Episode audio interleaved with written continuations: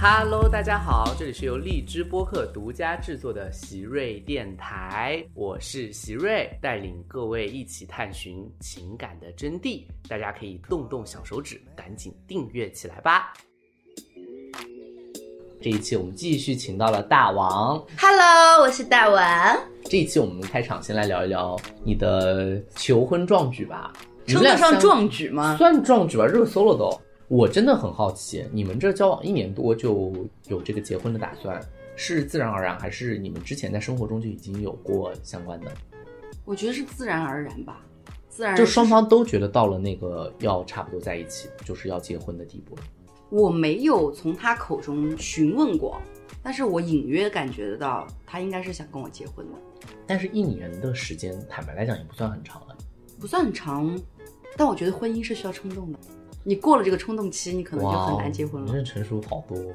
真的，我就觉得你现在在爱一个人，我现在就是喜欢他，我现在脑海中有这个想法，我可能今后的余生就是想跟他在一你起。从什么时候开始有这个想法？是他酝酿了很久，让你在奇葩说说出这个话，还是你其实是最近近期你也不确定哪个时间突然就有这个想法，就觉得突然有情感到了一定地步，突然有，然后情感到了。有哪个细节是你觉得这个人可以依靠你一辈子的吗？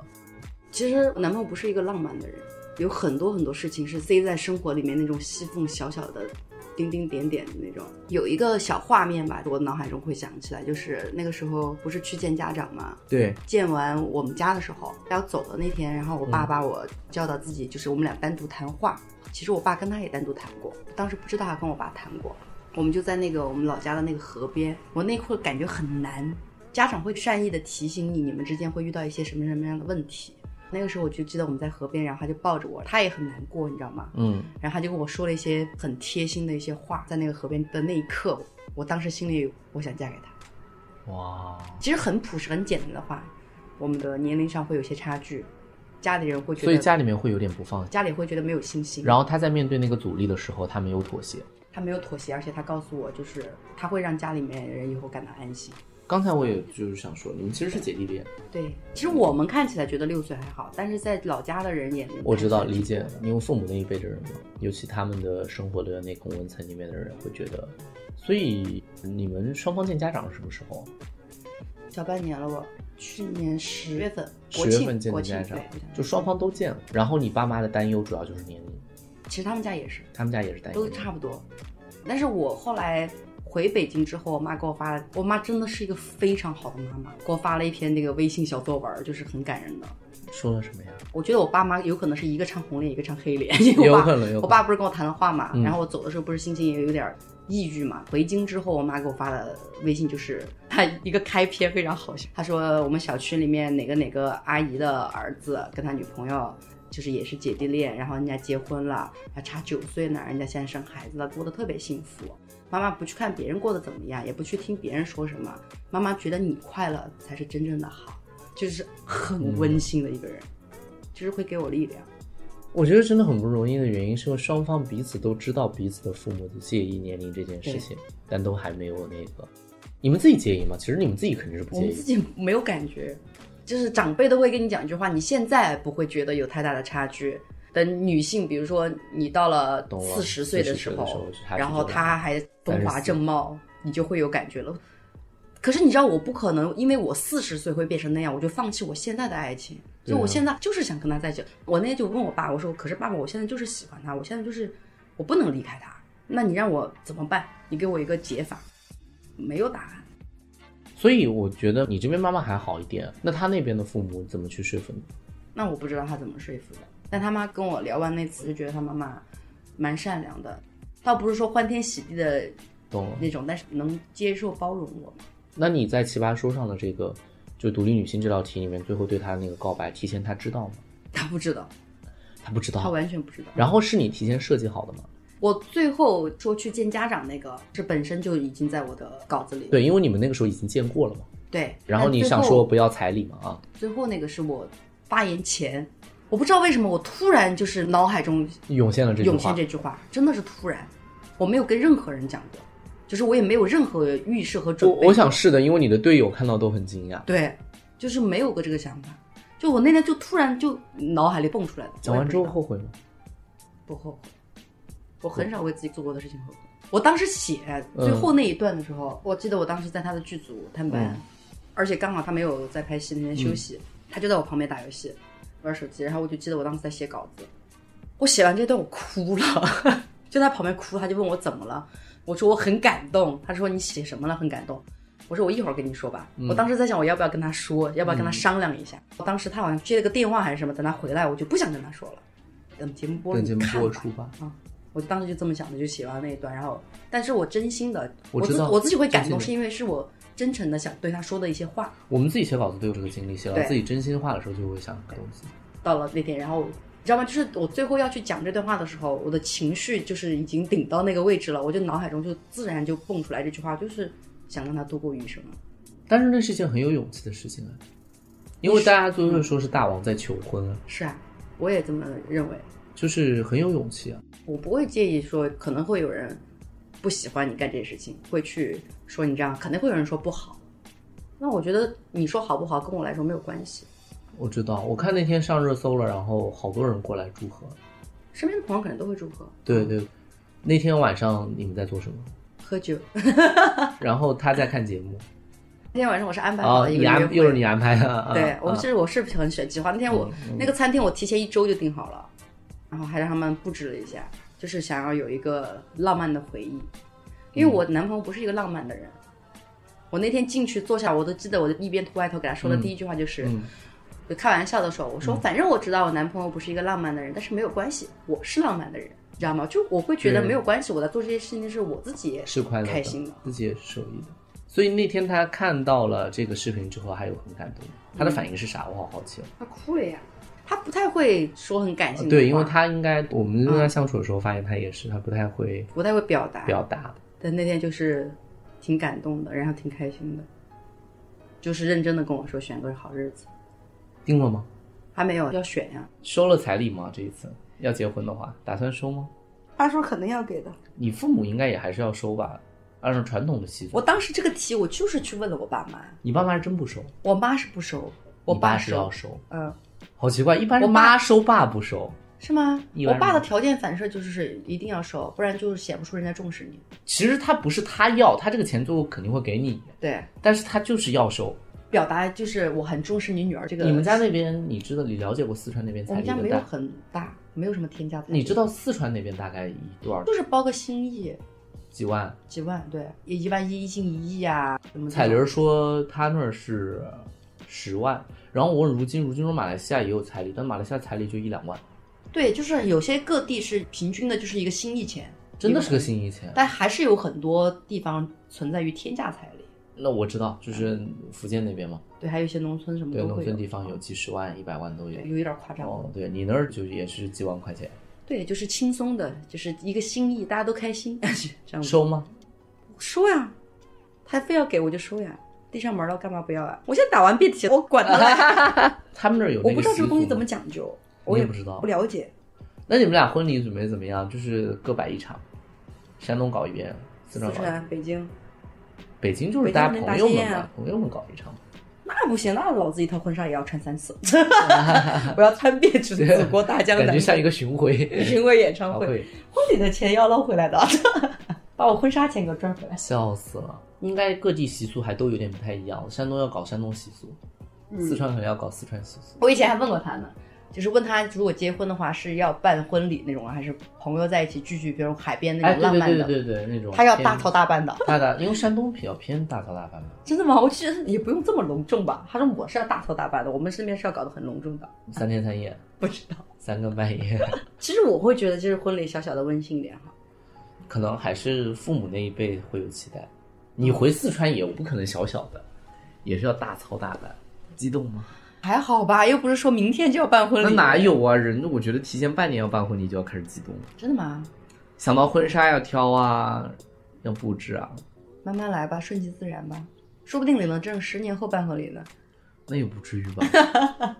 女人啊，统一的毛病就是都会在自己最美的年华，啊赶紧把这哦个对对反正留下自己最美的时刻，恨不得一个月不吃饭穿 婚纱。女人真的会，就是要婚礼那天 是巅峰时刻。你呢？走在红毯那一那天。说法，嗯两身边重的情朋友怎么看？你师哥潇潇呢？潇他应该被你潇这个举跟动，大吓了一大跳吧？他也是节目播出才知道的吧？好像也是最近有跟他讲，哦，就是提前跟他讲了。对，但是他还是有郑重其事的给我发信息问我。身边有几个非常近的朋友，其实都对有对发信对息对，在郑重的问你一次，是你认真的吗？你想好了吗？你认真的吗？当我跟他们说完我的一些心情之后，他们比较感动的是，只要你自己决定了、选择好了，我们都支持你。对，应该会为你感到很开心。朋友肯定都是你真的想去做什么事情，大家都会支持你的。像师哥，他就会觉得，OK，你现在想这么做，你就去做，哪怕有一天我们退一万步说有不好的，有一些你受伤的，你回来我们也还在你身边，对，因为他也是这样的人。我们都是啊对嗯对，好朋友哦有会有一些相似的一些，那真的还是挺不错的哦，你真的很勇敢，当场就说出了那样的话。在是这的段关系里面，其实反而姐弟恋特别突出，是我觉得你，因为在我眼里面，你在之前的《奇葩说》里面讲很多故事的时候，其实还是有那种小女生的想象的我。现在也很有啊，但是你现在，我觉得它更像是在亲密关系里面，你更懂得这些东西之后，你更主导这段关系的发展，引导它往一个健康的方向上发展，就是你在让这件我不事情觉变得得更哦好。哎，我有就是想让我自己更好，想让我们的感情对对关系对更对好。对。但我跟你讲，有时候你看起来是主导的人，不一定是主导。我一直觉得我被他 PUA，是不是被他牵着鼻子走？啊但我又说不上来， 但他好像也没有，不是那他种不太可能会 PUA 对。到但你。是啊我觉得我怎么这么爱他呢？ 因为我也会觉得，我也很在乎他的感受，就是我也怕自己过于强势。我觉得你不是强势，你很聪明，就是你主导，但是你没有显出你很强势，你很聪明，我有在以前的失败的感情当中吸取，真的是吸。取过教训。因为我觉得你现在做的所有事情是为了你们两个人的关系更好，不是那种就是你得听我的或者怎么样。那肯定不能用听我的这啊对种，对对，我很听话的。还有，我觉得男人会做饭很加分，他会做饭的，他饭做的不错吧，还不错。挺好的。而且他因为山东人嘛，其实他川菜做一般，但啊那他很乐于那鲁菜应该做的还乐于学一些川菜给我做，啊，那挺浪漫的，就这就已经挺浪漫了。是吗？就是对啊我们跟着我们的浪漫就很日常生活。你不能指望他太会说话，因为太会说话就是对，他是一个，就是我们这种人。嗯他是一个很没有仪式感的人，你懂吗？哎，我也是，但我是一个很有仪式感、看很出计来划的人，他就会觉得不重要。他的对你的好就是塞在生活里，其实他俩没有仪式感，人他在日常里面都还挺渗透的。就因为他觉得每一天他都是好好的、认真的对这样子对待你。我跟他有聊过这个话题，我是非常重视，因为刚开始的时候肯定会不解嘛，就会问对你是不是不重视我，所以你才没有仪式感。后对来你才发现这种人反而适合过日子。就很生活，就是日常生活里面每一天对你都很好。然后我，哎呀，算了，这个不说了。怎么了？突然害什么羞啊？不是，我妈真的很奇怪。我妈只要她一出去拍戏，我妈就很焦虑，我每天吃什么，就好像没有她我会死掉，哦你知道吗？哦你不做饭吗？我不会做饭，我只会煮面，哦，我是说，我是你刚刚说煮面的商务，我以为只你会做煮。两一个我们老家的狼牙土豆和一个面，哎，狼牙土豆会煮已经很不错了。很好吃，因好为吃我从小吃到大，哦嗯太爱吃那个了。下次那个做时狼候，牙土豆的时候给我一份儿，因好为久是因没为吃我到。在来北京之后，因为思乡学会学会做了是吗？吧？真的那个好好吃，好久没吃到了。那挺好的，而且我觉得我跟星星也见过几次面啊，就是我觉得最好的方式，我发现你们彼此都能融入到彼此的朋友圈里面，就是他来跟你的朋友见面的时候，他呈现的方式非常自然，他好像跟谁在一起都很自然，他是一个不做作的人，就是这一点很难能可贵。我很欣赏他身上一点就是不卑不亢，不管就是见谁，他都是这个样子。对很自然，我是觉得，对嗯，也很真诚，对他跟谁聊天都很自然，这个很好。平心而论，就是该干嘛干嘛，也不会去圆滑的敬酒啊什么，他都不会，很认真的在做自嗯己。这个人、问一个更进一步的问题，啊你们两个考虑过要孩子吗？要，要，你近几年有这个计划吗？我们就是顺其自然，有了就要。我以前确实不太，就是觉得自己还是个孩子，我到现在还是觉得自己是个孩子。但我跟他在一起之后的一个改变就是，我可能爱上了这种跟他过日子的感觉。我觉得我接受我的生活可以顺着这条路往下走了，所以我接受跟他结婚以后顺其自然有了孩子就要孩子。而且我觉得他很棒的一点，我甚至跟他探讨，如果说我们将来有两个孩子，有一个可以姓沈，那个不错，因为你姓沈，对不对？对我们交代一下，对对对对，嗯就一个可以跟他行，一个可以跟我行。他很好，他观念应该还挺好。对，他三观蛮正的，觉得都挺合拍的。这些小细节都会让你觉得很舒服。我们打那道题，独立女性要不要彩礼？你是独立女性吗？我其实觉得我不是，好奇怪哟、就是现在大家都抢着注册。我在这个过程中问过彩玲儿，彩玲儿觉得她不是，彩你铃也觉得你我也不觉得是彩铃是，我也觉得自己不是啊、为什么呢？我的意识没有那么独立，她也是这么说的，她说精神上没那么独立，我顶多也就算个经济独立，你经济肯定独立，嗯大家现在很多人经济独立。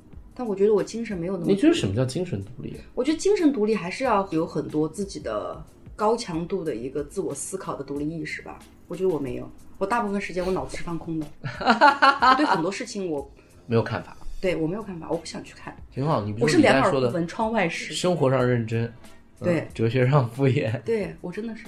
所以跟你这种人做朋友会很轻松。但跟你这种人在一起做朋友探讨事有情点就难很爽。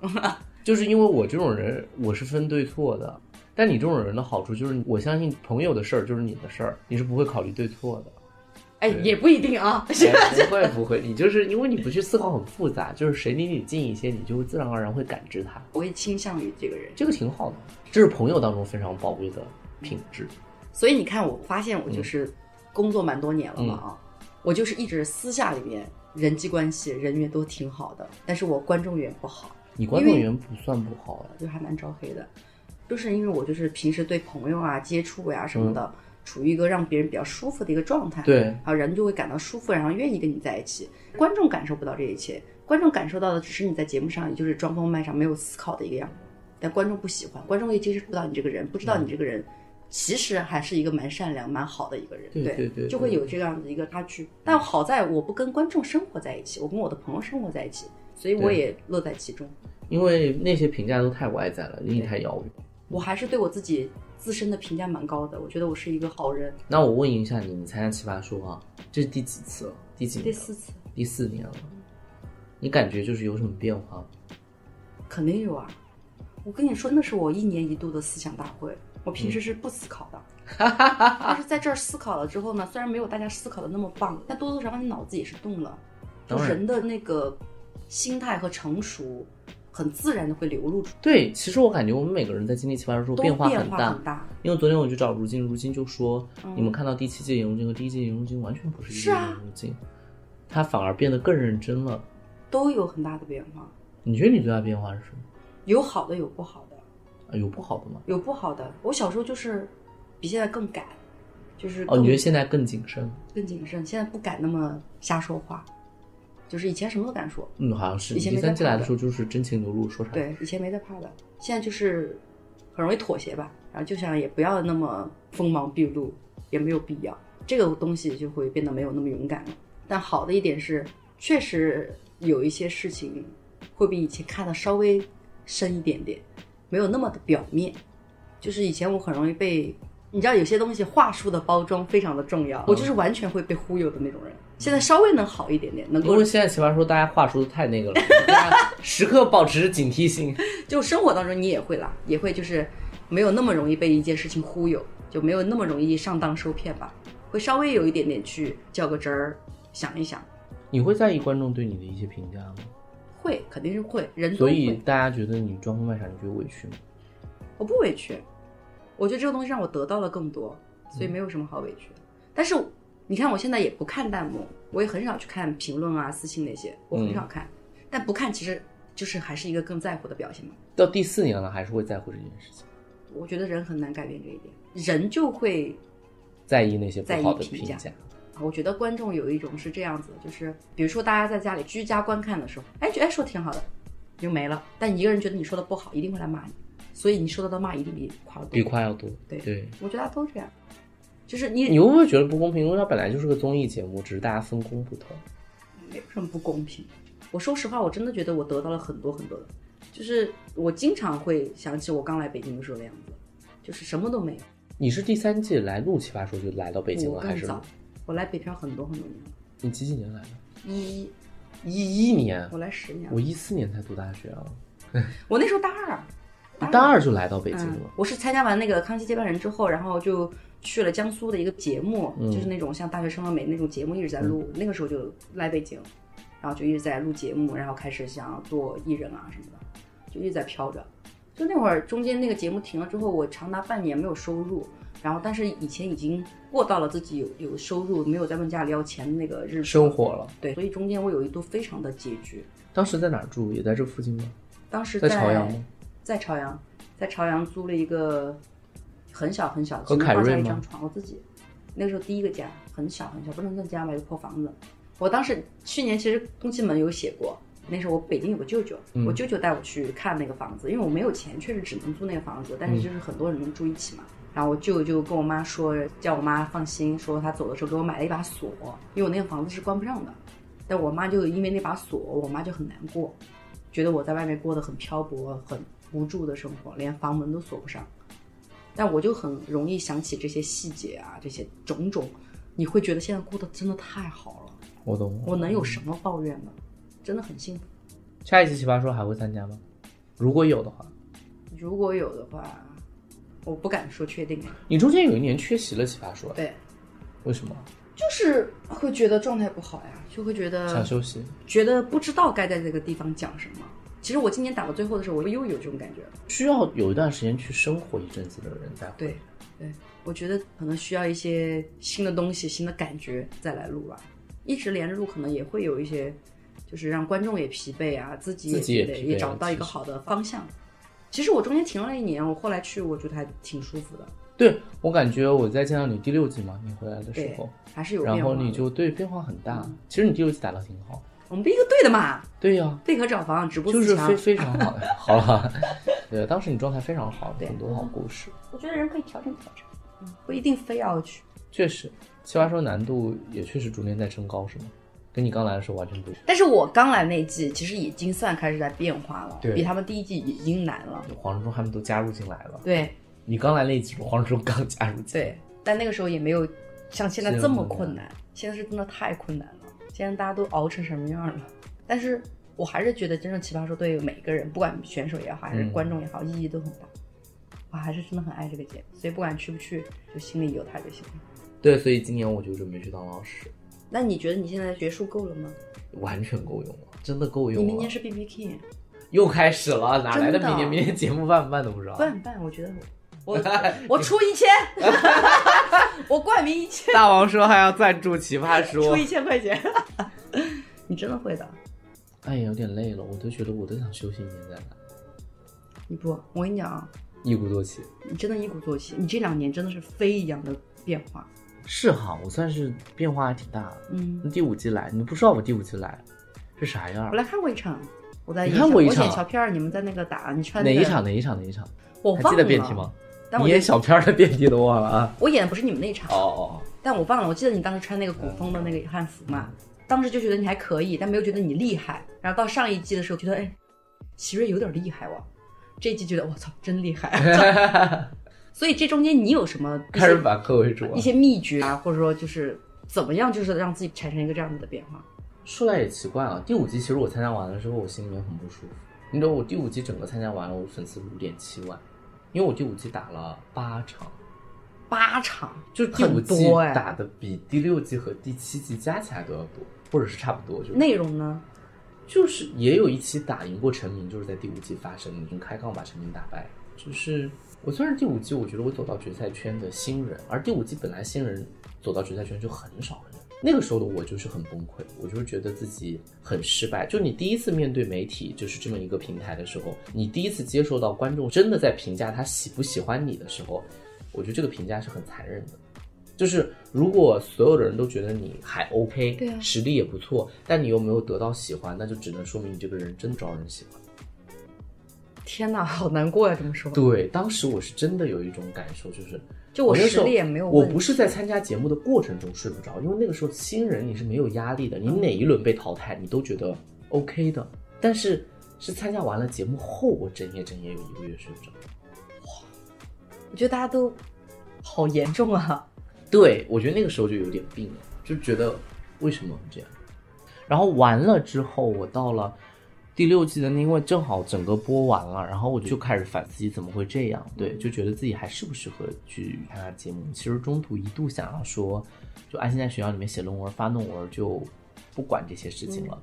然后那一年呢，我可能带了很多辩论赛，也出去教过很多辩论课，就每天就泡在这个里面。第六季开始海选的时候呢，我的压力到达了巅峰，因为我开始在犹豫两件事情：一，我还要不要参加；二，就是如果我参加，我能被选上吗？我能走多远？就是杂念都来了。那个时候跟辩论没关的杂念都来了。第一是因为你觉得我还要参加吗？因为第五季都参加那么多了，也就这个起色。而那个时候真的叫一个工作没有，因为录节目毕竟还是一件很消耗的事情。对，然后当时课业压力还挺大。第二件事情就是，我觉得我当时特别担心自己选不上。你如果自己拒绝节目组，属于是一个体面的，叫做我都没去选。但如果你去选了，被选不上，你就感觉好像是只有打回更原会被打回原形，觉得就是你不行。然后我当时就整个焦虑到，就暑期是那个就是六七月份儿不是那个海选期吗？焦虑到不行，对，就是选上了，然后打第六季，我整个人没有放松过。你看我当时总是屏着气，然后对别人你进很来我紧张基本上不笑，然后大家所有人在那儿聊，我一个人在那儿疯狂被搞疯了，疯狂被搞，就是整个人就是感觉就是不能接受失败，因为一旦失败了就觉得就是不行了，就不行了，因为就是得憋着一口气要证明一下，就是我怎么不行了。当时还有那个想法，嗯压力好大呀所以第六季我就很不开心那一季，但还好我们队伍有 你，就是因为你确实是一个让大家开心起来。我觉得我要去了任何一个其他队伍，我都会疯掉，因为那一季其实压力就到了一个很嗯，所有人，李斯恒那个时候心心态态也崩塌就在那个时候崩塌就了嗯崩塌的，就是那个时候大家都有点各自为政。其实我们队伍算好的，对因为那个时候是一个个人淘汰赛，我们队伍因为学长真的足够强，学长和任如金两个人，然后再加上你又真的就是真的是像个很团队嗯就我们真的像个团队，而我们每次讨论都是在学长家，所有人在一起，就没有那种感觉。我当时心态已经到了真的叫做爆炸性的不好，当然这也决定了我第六季也没有发挥失败，就憋着一口气一直撑完了，就是那几场。但我第六季整个录制不愉快的原因是我没有一天睡着了觉，我的失眠就是从那个时候开始。好吓人啊！对我觉得你们比我夸张。我这么一表，我真的跟你们觉得自己心态最对健你康。毕竟还在纯 K 写稿子。 对啊，我真的心态是最健康的一个，就对也会焦虑，但没有你们那么夸张。今年才是我真正感觉稍微好一点的一年。好在哪？心态上。好，在就是心态上，我在入选的时候，就是我今天就是说要来参加。我要来参加的时候，我真心话就不是说我想通过辩论证明我自己。通过去年，其实我觉得再要想大家证明我辩论有多厉害，没太大必要了。你已经证明了。 对，我觉得就是我想就是稍微放松的来体验一下下。我就在导监会的时候，其实还尝试过说笑话。对，真的，你今天尝试了蛮多东西这的。东西的，哦对吧？ 就是想轻松一点。然后我跟导师也沟通的时候，跟马老师见导师那个环节，我就说我不想，就是去年就很像一个客人在这儿。我当时就跟导演组在聊天的时候，就说把我和大王摆在一起，问我要跟谁做朋友，我也会选大王，因为就是很现实。 因为大家生活中做朋友不想聊一些学术的东 西，然后我就会说，我说去年就是，但是去年让我觉得就是那个团队让我有一次感觉到就是有归属感，嗯，就不再让我觉得像一个客人，所以我今年想要过来就是完成这个转变，所以我就过来了。但你今年做到了呀，但今年压力也很大，压力很大，但是对你们在对台上对你是对，很我自觉得如的今年的压力大是来源于这个临时组队的赛制，就是比去年来，是因为去年我们还能在我学们有长团底队下，嗯我怎么遇最多也就遇到就是我同期的思恒啊、英楠嗯啊这样。今年我怎么遇不是黄执中就是傅首尔，和潇潇还回来搞我一因为遍你已经到了要打那个变位的地步了。对，就是对真的你就自是己那个你你现在你确实是那句话，你现在很难是因为你现在真的就是到了一个很好的位置。对，一下子就把位置给往后抬了，然后一下子，因为大家票选八强的时候，我真没想到在，就那个时候我没期待，我整个人特别愉快。我跟你讲，你第六季跟第七季开局就不一样。嗯对第七季开局你就被选到内头前八，因为你第六季打得很棒，而第六季的开头你是被别人抠下来打那个打车那个轮车轮战，战的，对吧？对，开就始是就大家不一还是觉得你要证明你自己，就是到现在没有人觉得你要证明的对时候，然后你要投到前八，然后会发现哦，历史被改变了，开始不停的要跟这群对，人打。对你现在，是那个站在是了辩山论顶难度上山顶了的压力啊！今天特别开心，就是请到大王来到博客啊，然后呢，这个基本上就是诉说自己的甜蜜过程，哎，也闲是聊分享闲聊，啊，就是要祝他长长久久的幸福下去谢谢啊，我们祝福 他们，没了，拜拜。拜拜。 收尾也是不会没有 ending。